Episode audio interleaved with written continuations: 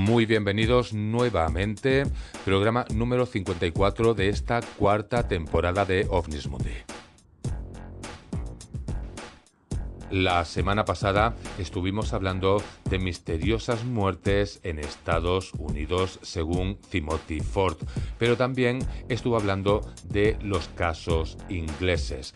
Así que hoy, que es la segunda parte, vamos a hablar de casos ingleses y también de casos en otros puntos de Europa de misteriosas muertes.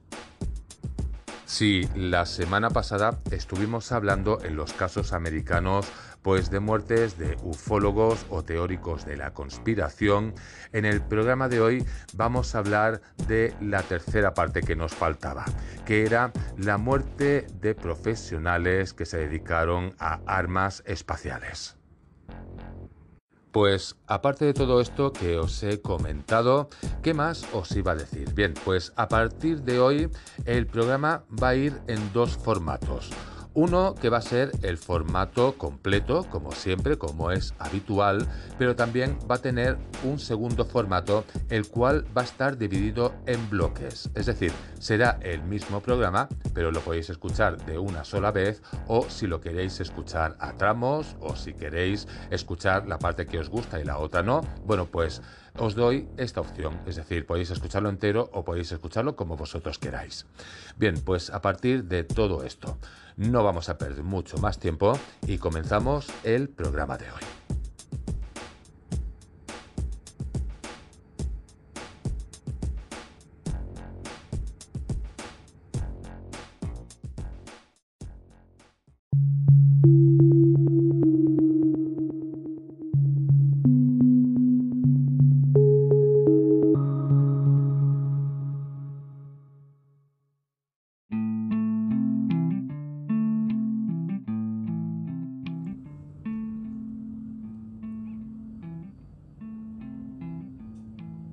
Comenzando a hablar un poquito del tema que hoy nos toca, vamos a enlazar lo que fue Estados Unidos con Inglaterra, pero también con otros países europeos. Vamos a hablar un poquito inicialmente de todo lo que fue la historia.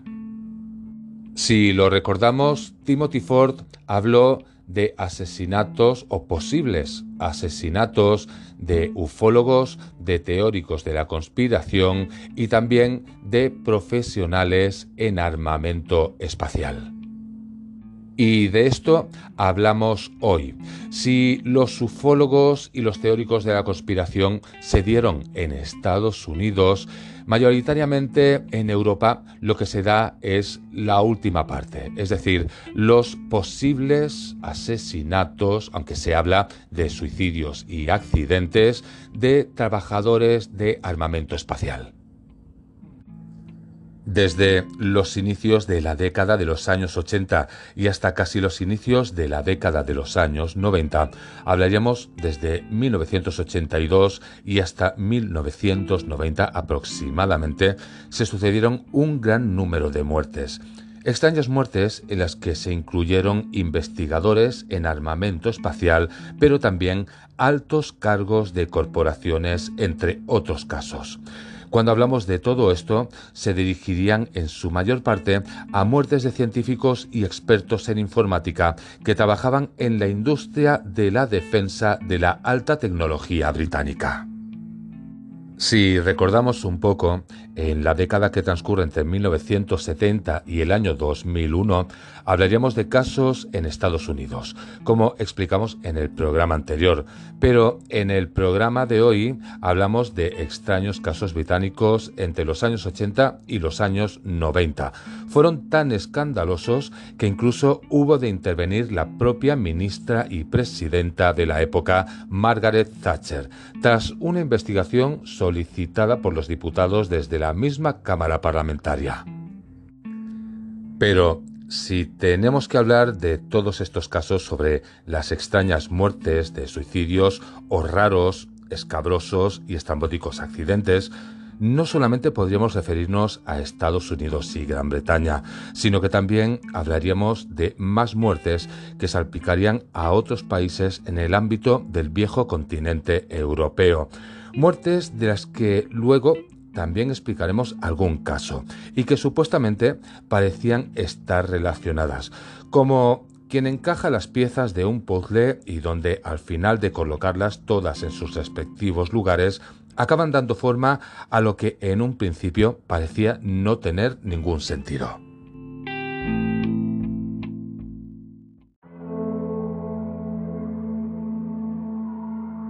En relación a todo esto que se estoy explicando, se podría decir que muchas de las muertes fueron tan extrañas y fuera de lugar que dejaron a los mismos forenses tan perplejos que fueron incapaces de llegar a determinar la causa de estos fallecimientos.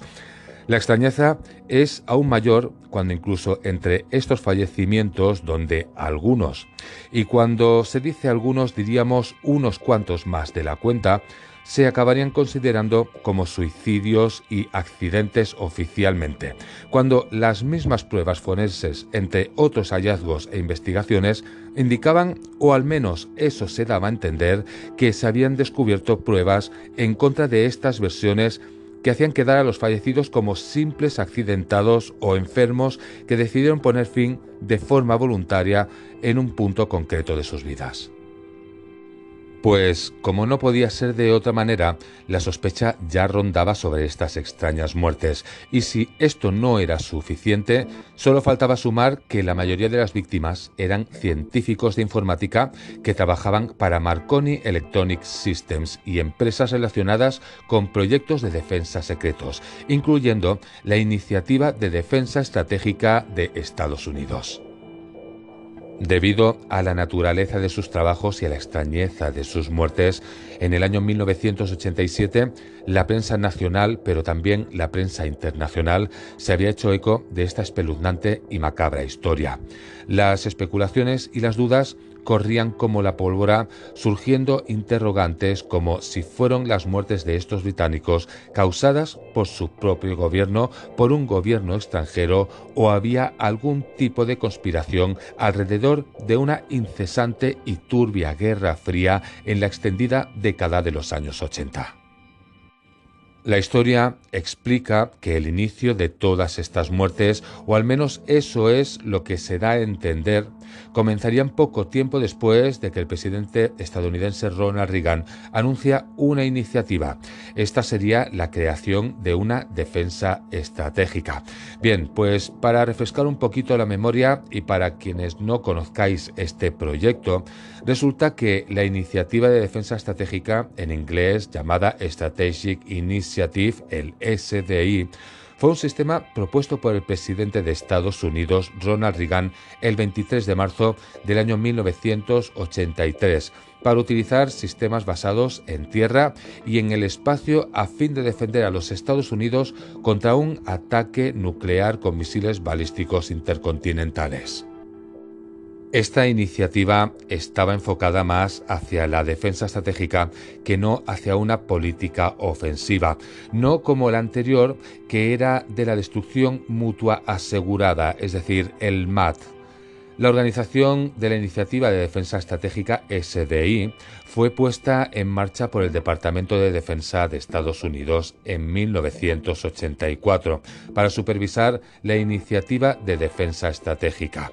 Bien, pues Reagan se expresó enérgicamente en contra de la destrucción mutua asegurada y la Iniciativa de Defensa Estratégica fue una parte importante de esta política de defensa que pretendía acabar con la misma como estrategia de disuasión nuclear, así como iniciativa estratégica para neutralizar los componentes militares de las defensas nucleares soviéticas.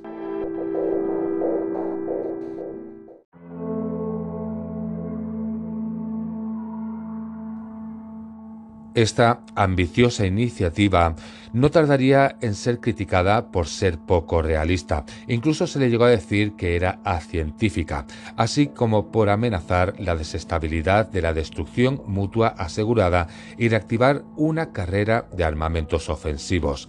La iniciativa de defensa estratégica fue criticada en gran parte por los principales medios de comunicación, que le dieron enseguida el nombre de Star Wars, después de haberse emitido en el año 1977 esta popular película. Con todo esto, la American Psychical Society llegó a la conclusión de que un escudo antimisiles mundial tal como Star Wars no solamente era imposible con la actual tecnología existente, sino que se necesitarían al menos 10 años más de investigación para saber si podría alguna vez llegar a ser factible. Para finalizar con esta historia, resulta que las buenas relaciones entre Estados Unidos y Gran Bretaña hizo que en el año 1985 Ronald Reagan agradeciera a Margaret Thatcher en la Embajada Británica el apoyo total a su proyecto, demostrando la buena sintonía entre los dos países. Pues Habiendo resumido un poco la historia para situarnos todos de qué proyecto se trataba, comenzaríamos la historia británica con Tony Collins, corresponsal del Reino Unido que comenzó a recibir informes de muertes entre científicos e ingenieros de informática a mediados de los años 80.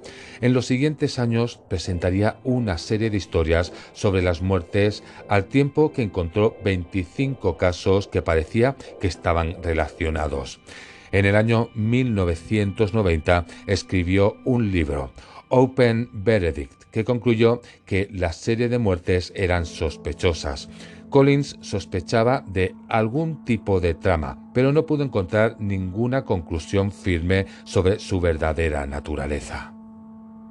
¿Habría realmente fundamentos de una conspiración para asesinar a estos científicos? Las pruebas de circunstancias sospechosas reunidas realmente dan mucho que pensar. Así que con todo esto empezaríamos la historia comenzando en el año 1982, concretamente en marzo, con la muerte del científico de informática de alto nivel, Dr. Kate Bowden, entonces contratista de la gran empresa de defensa de alta tecnología de GEC de Marconi Britons. Pero antes, las señales horarias del inicio de la segunda parte del programa de hoy.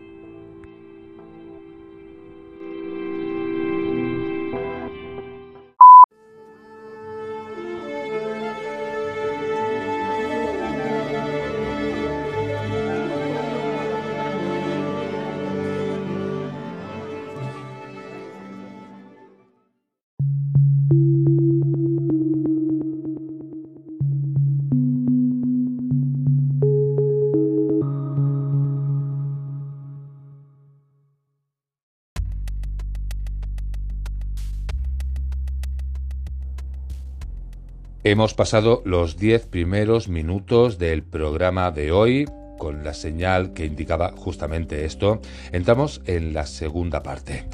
Nos habíamos quedado en que la historia comenzó en marzo del año 1982 con la muerte del doctor Kate Borden, que entonces era contratista de la gran empresa de defensa de alta tecnología GEC de Marconi Britons.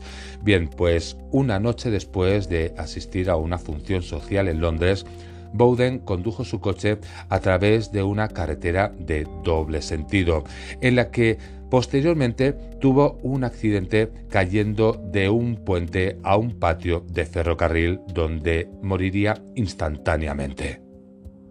En este fallecimiento, después de haberse analizado las pruebas, la versión oficial de la policía dijo que Bowden estaba borracho y conducía demasiado rápido, pero su esposa y su abogado creyeron lo contrario.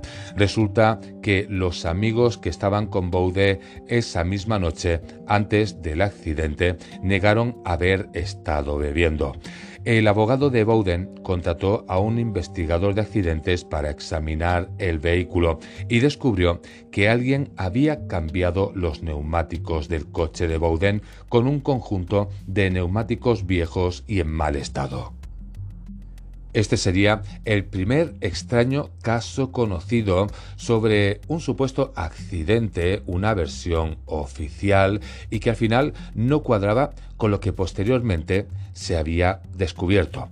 Pero si seguimos hablando de todo esto, Tres años después, el diseñador de radar Roger Hill se suicidó con una escopeta en su casa. Pero a finales de ese mismo año, Jonathan Walsh murió después de lanzarse por la ventana de un hotel. En este caso, el forense lo consideró uno de los casos cuya investigación quedaría abierta. De los casos más desconcertantes sería el de la muerte de Bimal Dajibai, de 24 años, que saltó del puente de Clifton en Bristol en agosto del año 1986.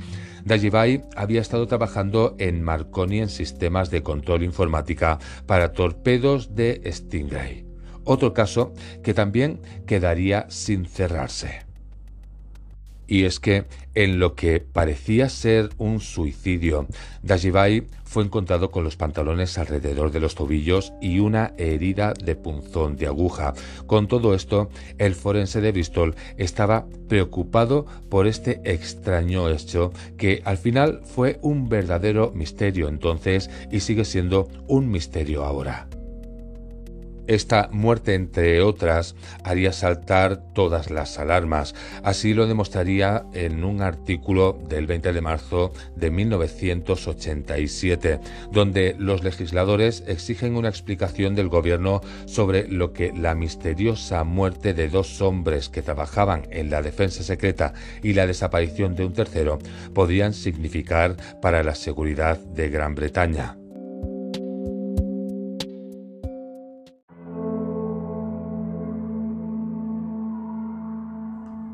El Times de Londres de ese entonces dijo que la policía estaba investigando posibles vínculos entre la desaparición de Aftar Singh Gida y las muertes de Bimal Dajibai y Asad Sarif, todos especialistas en informática. Se dijo que estaban trabajando en proyectos que podrían ayudar a localizar submarinos a profundidades extremas y que en el trabajo también tenía implicaciones para el proyecto de defensa basado en el espacio de Estados Unidos comúnmente llamado Star Wars, según el Times. Pues justamente de estos tres últimos nombres que os he dicho vuelve a aparecer Bimal Dajibai. Bien, pues es quien murió en agosto de 1987 según el Times. Dajibai trabajó para la empresa de electrónica Marconi, como ya habíamos comentado, un importante contratista de defensa, y pasó tres años perfeccionando los programas informáticos del misil de Tigelfish. También estuvo trabajando en Stingray. El informe describió al Stingray como el único misil capaz de localizar un nuevo submarino de ataque soviético, cuyo nombre en código es Mike por la alianza de la OTAN, que puede lanzar armas desde una profundidad de más de 9.800 pies. Pues James Defense Weekly, la revista autorizada de asuntos de defensa, informó en su última edición que Mike es un barco de buceo profundo con un casco excepcionalmente fuerte, posiblemente construido de titanio, lo que le permite luchar a la máxima profundidad. Dajibai, que vivía al noreste de Londres, fue encontrado muerto debajo del puente colgante de Clifton que cruza el desfiladero del río Avon en Bristol, en el oeste de Inglaterra. El puente es escenario de muchos suicidios, pero el Times dijo que Dajibai no tenía ninguna conexión con Bristol y que poco antes de su muerte había sido designado para un nuevo trabajo bien remunerado en una compañía de computadoras del distrito financiero de Londres. El forense de Bristol, Donald Hawking, registró como caso abierto, lo que significa que no se pronunció sobre la causa de la muerte, después de que los familiares y amigos testificaron que Dajibai no tenía motivos para suicidarse. Si todo esto ya provocaba que fuese un caso bastante dudoso de suicidio, Hawking pidió una investigación policial después de que Assad Sharif, quizá el más preocupante de todas las muertes, se produjo dos meses después. Assad Sharif, de 26 años, otro científico de la informática que trabajó en sistemas de orientación por satélite de Marconi, murió en las circunstancias más extrañas imaginables.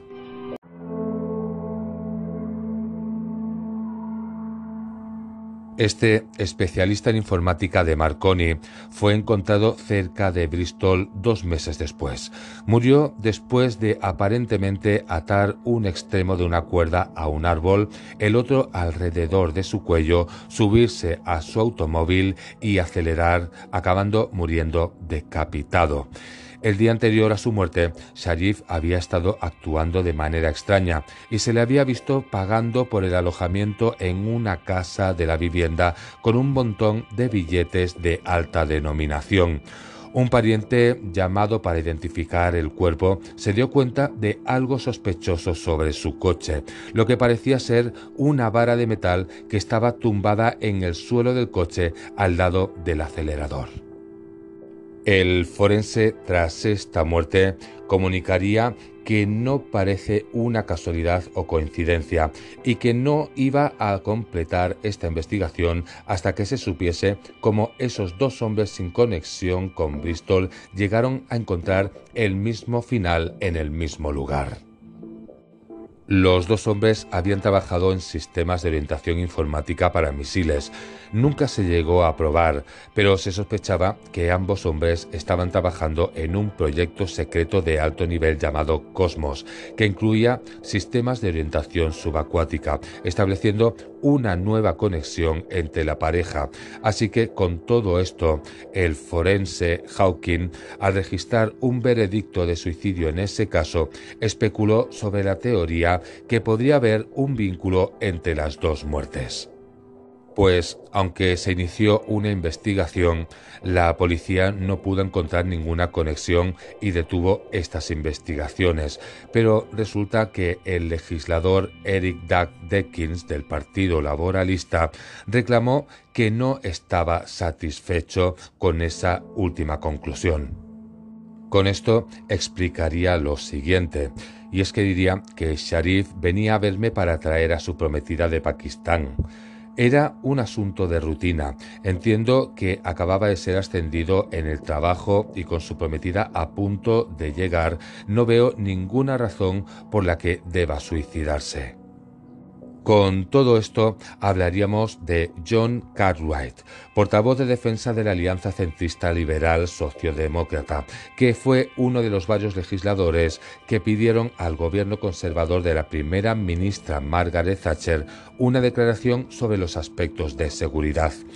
Estas muertes y desapariciones están exagerando la coincidencia, especialmente cuando se considera la naturaleza delicada del trabajo en el que estaban involucrados estos hombres, fue lo que dijo Cartwright.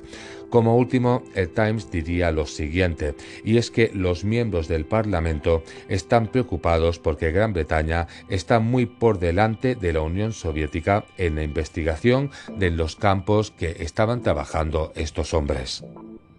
Bien, pues seguimos con el programa después de las señales horarias que dan paso a la siguiente parte del programa de hoy.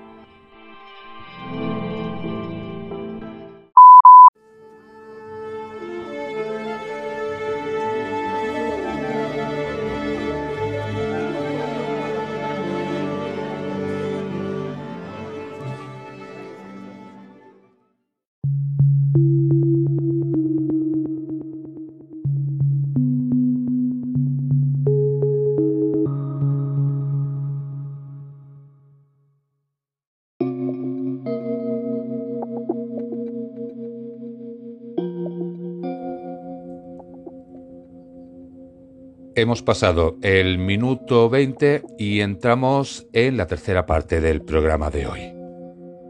Siguiendo con todo esto, como os he dicho en la segunda parte, los legisladores exigieron una explicación al gobierno sobre la misteriosa muerte de dos hombres que trabajaban en la defensa secreta y también de la desaparición de un tercero. Hasta ahora hemos hablado de los dos fallecidos, que serían Bimal Dajibai y Asad Sarif, pero hemos hablado de un tercero, un desaparecido. En este caso sería Aftar Singh Gida. Pues Aftar Singida era investigador de electrónica submarina, como hemos explicado. Fue visto por última vez con un colega cerca del embalse de Derbyshire en el norte de Inglaterra, donde estaban realizando un experimento de acústica submarina. Poco después se separaron para almorzar y Singida no regresó. Los buzos de la policía empezaron a buscar y no encontraron ningún cuerpo en el embalse según el informe. El periódico no especifica cuándo desapareció, pero la policía de Derbyshire le pidió a la Interpol, es decir, a la Agencia Policial Internacional, que verificase las direcciones de su familia en India, Pakistán y Canadá. Se podría decir que la policía en ese momento estaba particularmente preocupados justamente por la amistad que él también mantenía con los otros dos fallecidos, es decir, con Bimail Dajiva y con Asad Sarif. Pues hablando de este desaparecido, a diferencia de los otros dos, resulta que aparece meses después en Francia. Cuando la policía le pregunta por qué se había marchado de esa manera, resulta que Aftar lo único que puede decir es que no recordaba cómo había llegado hasta allí. Algo que no deja de ser bastante llamativo.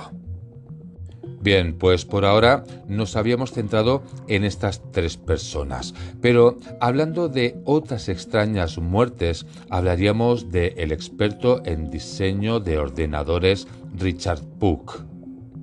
1987 comenzó con la muerte de otro experto en informática en la industria de defensa y también consultor del MUD.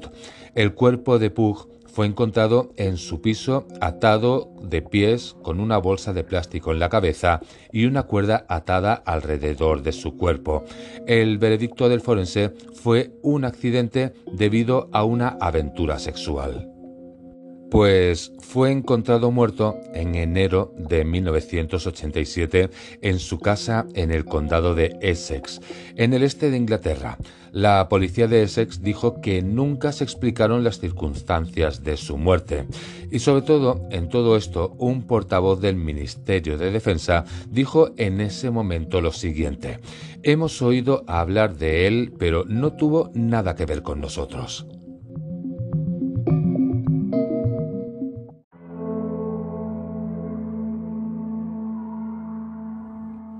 Y si tenemos que seguir hablando de casos, nos iríamos al 22 de febrero del año 1987. Hablaríamos de Peter Papel. Fue encontrado asfixiado debajo de su automóvil con el motor en marcha y las puertas del garaje cerradas. La muerte de Papel fue especialmente preocupante. Resulta que después de haber pasado una noche con varios amigos, él y su esposa regresaron a casa y Papel fue a dejar el vehículo al garaje. A la mañana siguiente, su esposa encontró su cuerpo atascado debajo del coche con la boca junto a la tubería del tubo de escape.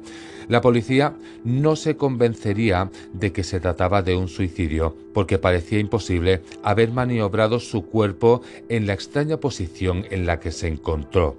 En última instancia, se devuelve a un veredicto de un caso abierto. Según explicó el profesor de 46 años del Royal Military College of Science en Severdam, a 70 millas al oeste de Londres, era una persona bastante feliz y no había ninguna razón por la que se quisiese suicidar. Ante todo esto, en declaraciones del Ministerio de Defensa, comunicó que PayPal no había trabajado para ellos, pero sí para el Instituto de Tecnología de Greenfield una declaración del mismo Ministerio de Defensa decía lo siguiente. Estaba trabajando en un proyecto no clasificado que estudiaba las tendencias recientes de la metalurgia del berilio en la URSS. Pues, hablando de todo esto, resulta que miles de personas trabajaban en la industria de defensa del Reino Unido a mediados de los años 80 y estas muertes se extendieron a lo largo de tres años podían ser fácilmente descartadas como coincidencias. De hecho, en ese momento nadie hizo ninguna conexión, pero al llegar al año 1987 y 1988, el ritmo de las muertes aumentó considerablemente y la prensa británica y algunos diputados comenzaron a unir los puntos y cabos sueltos, como en los casos de los que hemos hablado. Como os estoy comentando, sobre todo entre el 87 y el 88 es cuando se dispararon las alarmas. Cuando hablamos de estos casos, hablaríamos, por ejemplo, de otro científico que se dedicaba a un trabajo secreto superior para el doctor John Britton y que murió en su propio garaje envenenado por monóxido de carbono. Pero si seguimos hablando de esto, al mes siguiente, otro ingeniero de Marconi llamado David Skills también moriría de intoxicación por monóxido de carbono encontrado en su coche.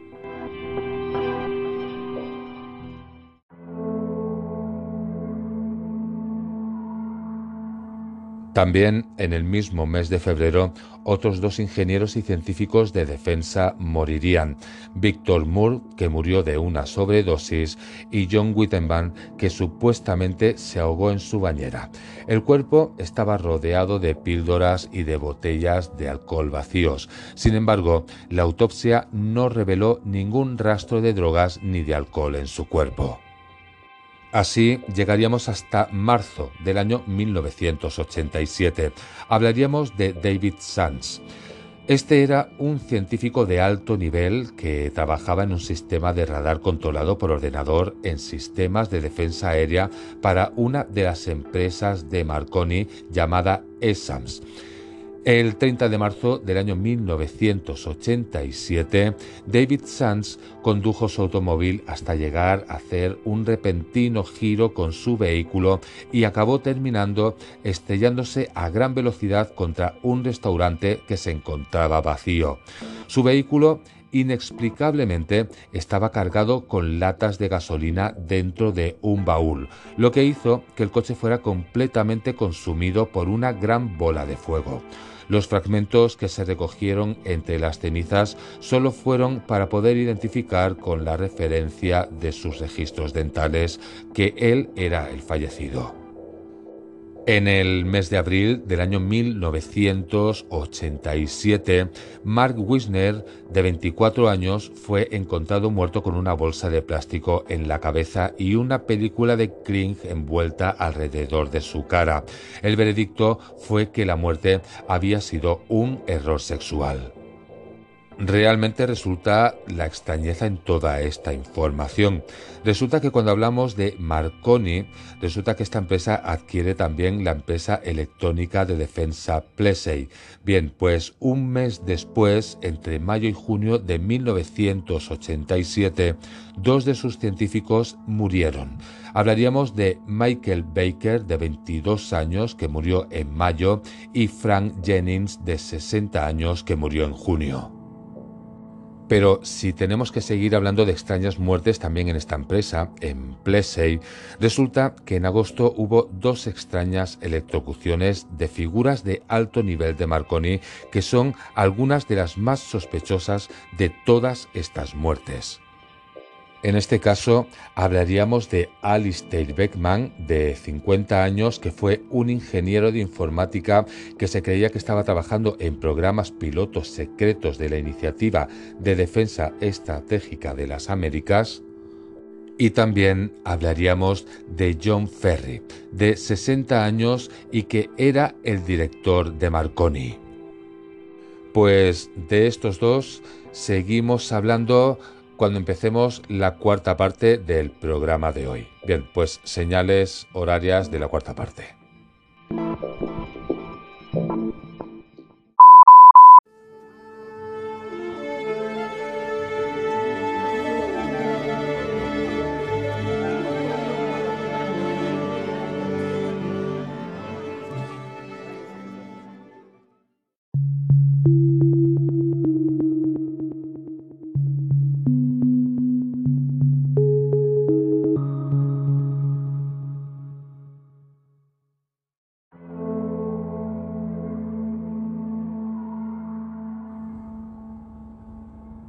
Hemos pasado las señales que indican que han pasado los 30 minutos del programa de hoy y seguimos con toda esta historia. Nos habíamos quedado con Alistair Beckman y con John Ferry. Bien, pues Alistair Beckman tenía 50 años y era ingeniero de informática que se creía que estaba trabajando en programas pilotos secretos de la Iniciativa de Defensa Estratégica de las Américas. Después de estar realizando algo de jardinería en la tarde del domingo en su casa, Beckman se retiró a su habitación. Sería la última vez que se le vería con vida, porque lo encontrarían muerto con un pañuelo metido en la boca y electrocutado. También encontrarían a la esposa de Beckman que estaba inconsciente cuando su marido se había suicidado.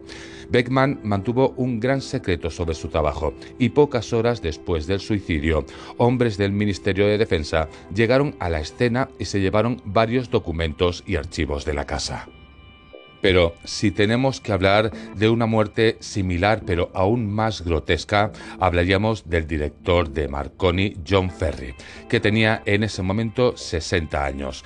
Y este resulta que falleció poniéndose unos cables entre los dientes y después electrocutándose.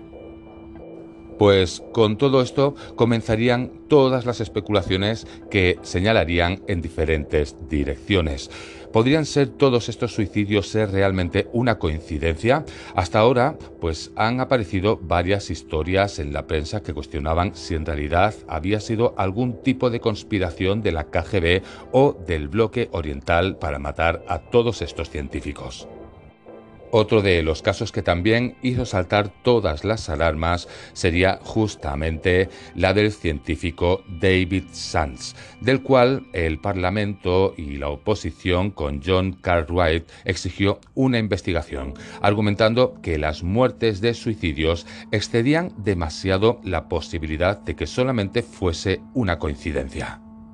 No solamente sería John Cartwright quien pediría esta investigación, sino que también varios diputados y el líder sindical Cliff Jerkins pidieron una investigación sobre las misteriosas muertes y escribió que estas eran estadísticamente increíbles, hablando de la preocupación entre sus miembros por estos grupos de suicidios, muertes violentas o asesinatos.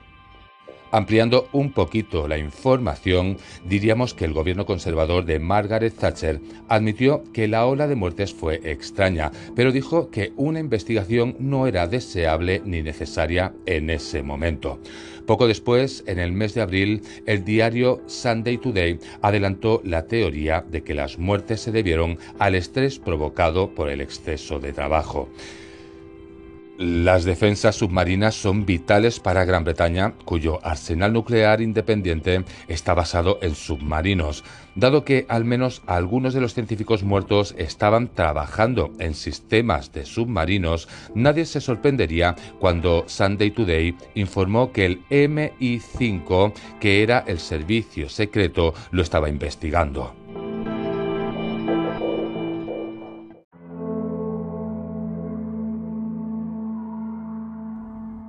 Un portavoz de ese entonces del Ministerio de Defensa, obligado a permanecer en el anonimato, explicaría que el Ministerio aún no ve motivos para una investigación. Según se siguió explicando, todas las muertes fueron investigadas por la policía y los médicos forenses y se explicaron satisfactoriamente. Así que los intentos de vincularlos como una conspiración fueron una exageración de los periódicos. Así que con todo esto se desestimó las llamadas de investigación, alegando que las muertes no eran estadísticamente inusuales y eran solo coincidencias, tal vez exacerbadas por los altos niveles de estrés en la industria de la defensa. Ante todo esto, el profesor Colin Pritchard, un experto en enfermedades mentales y suicidios, creía que al menos alguna de las muertes eran estadísticamente poco frecuentes. Aunque es cierto que el suicidio es una de las causas más prevalentes de muerte temprana en los hombres, especialmente en los jóvenes, Pritchard creía que en algunos de los casos hacían varios veredictos suicidas que eran poco probables. Pritchard cita los casos de al menos cuatro de los hombres que comparten elementos inusuales. Los cuatro hombres se habían quejado a sus amigos y familiares de que habían sido encargados de realizar tareas extrañas, imposibles y poco científicas por parte de sus empleadores. Los cuatro hombres se suicidaron de manera increíblemente violenta y extraña. Pritchard ha estudiado numerosos casos de suicidio y cree que estos métodos de suicidio extremos solo están asociados con personas que sufren graves trastornos o interrupciones mentales, en la medida en que no podrían mantener ni siquiera un trabajo. Sin embargo, todos los hombres estaban empleados hasta el día de su muerte y ninguno había mostrado signos de enfermedad mental u otros trastornos. Todos los hombres también habían encontrado recientemente nuevos puestos de trabajo y se estaban preparando para salir en los días siguientes a su muerte. Del mismo modo, los cuatro hombres habían organizado recientemente citas con algunos diputados. En este caso, la pregunta sería qué eran los extraños proyectos no científicos de los que se quejaban los investigadores o científicos y por qué todos tenían citas con estos diputados. ¿Realmente se habían tropezado con algo en sus trabajos que les había preocupado y que les hubiera llevado a ser silenciados? Ahí quedaría esa incógnita. Pues siguiendo con todo esto, ahora hablaríamos del suicidio sexual como método de asesinato. Resulta que varias de las muertes fueron llevadas a cabo como juegos sexuales en los que se habían presuntamente excedido, pero el experto en inteligencia Conrad Black dijo que las muertes por causa sexual es un método común de disfrazar el asesinato en el mundo del espionaje. Black explicaría lo siguiente a Daily Record. Asesinar a un enemigo y hacer que aparezca una fantasía de perversión sexual llevada al extremo por muerte accidental se encuentra en los manuales de entrenamiento de cada agencia espía. La portada del juego del sexo es un mecanismo muy útil en un asesinato. No solamente proporciona un disfraz de los medios y el método de muerte reales, sino que se basa en degradar la reputación de la víctima y se elimina cualquier investigación posterior.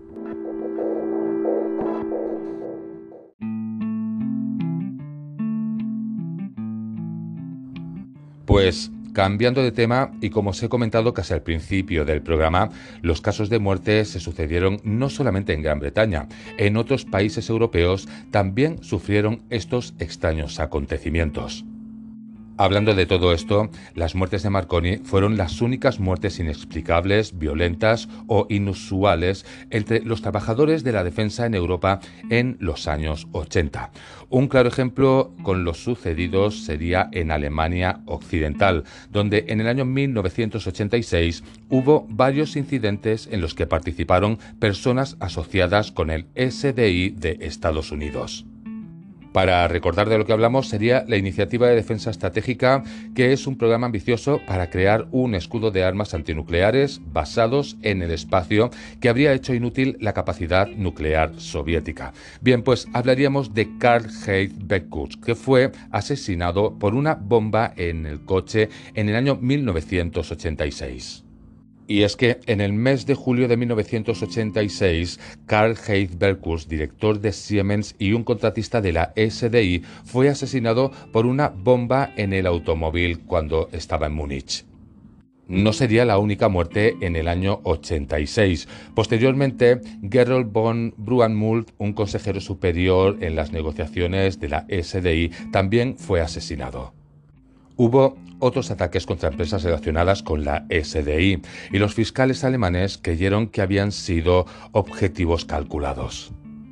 Pues al mismo tiempo se produjeron muertes y desapariciones similares entre las figuras de la defensa en Suecia e Italia, lo que dio lugar a las sospechas de que había una conspiración del bloque oriental para atacar la capacidad de defensa occidental y la SDI. Pues no es poco común tratar de socavar las capacidades de defensa de un enemigo al asesinar a sus científicos. Estados Unidos, Reino Unido e Israel han sido conocidos por haber puesto en escena estratégicamente los accidentes para eliminar a los científicos enemigos de alto rango para fines políticos. Con todo esto que os he explicado, el gobierno británico, Marconi y muchos en la prensa culparon al estrés en la industria de defensa de alta presión por el grupo de suicidios. Y las incógnitas al final quedaron en el aire. ¿Realmente hubo una conspiración para asesinar a científicos de Marconi en los años 80? Pues bien, con esto llegamos al final del programa de hoy.